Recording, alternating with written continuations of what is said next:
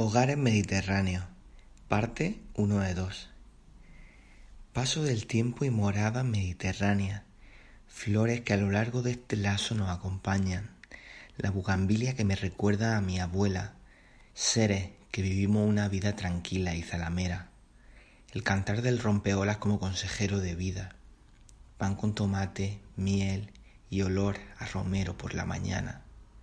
queso de cabra, conejos y pastores en la montaña, obra blanca, botijo y aceite de oliva en la comida,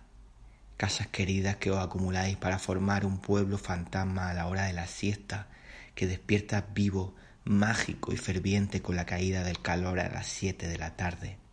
hogar que necesitamos para expresarnos y dejarnos ser la cultura que somos, mar vivo que nos separa y unes a la vez, lugar pacífico en medio del conflicto interno y externo de este raro vaivén, calma el atardecer de verano, con la colondrina sobrevolando el cielo rosado, inundando con gorjeo el aire de la calle. Aves negras y blancas que sobrevuelan la península rodeada de acantilados y playas,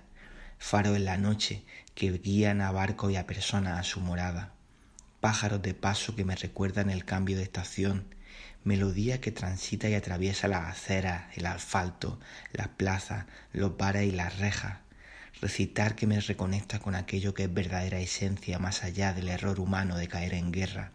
Todo sería mucho más sencillo si solo nos sentáramos a comer juntos en la terraza de las Casas Blancas, bajo el pino piñonero y al costado del almendro, al simple compartir de una copa de vino con los amigos, con el trino del jilguero sonando de fondo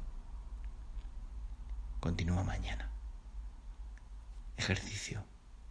¿Qué has sentido al caminar por el Mediterráneo? Recuerda apoyar este contenido si es útil para ti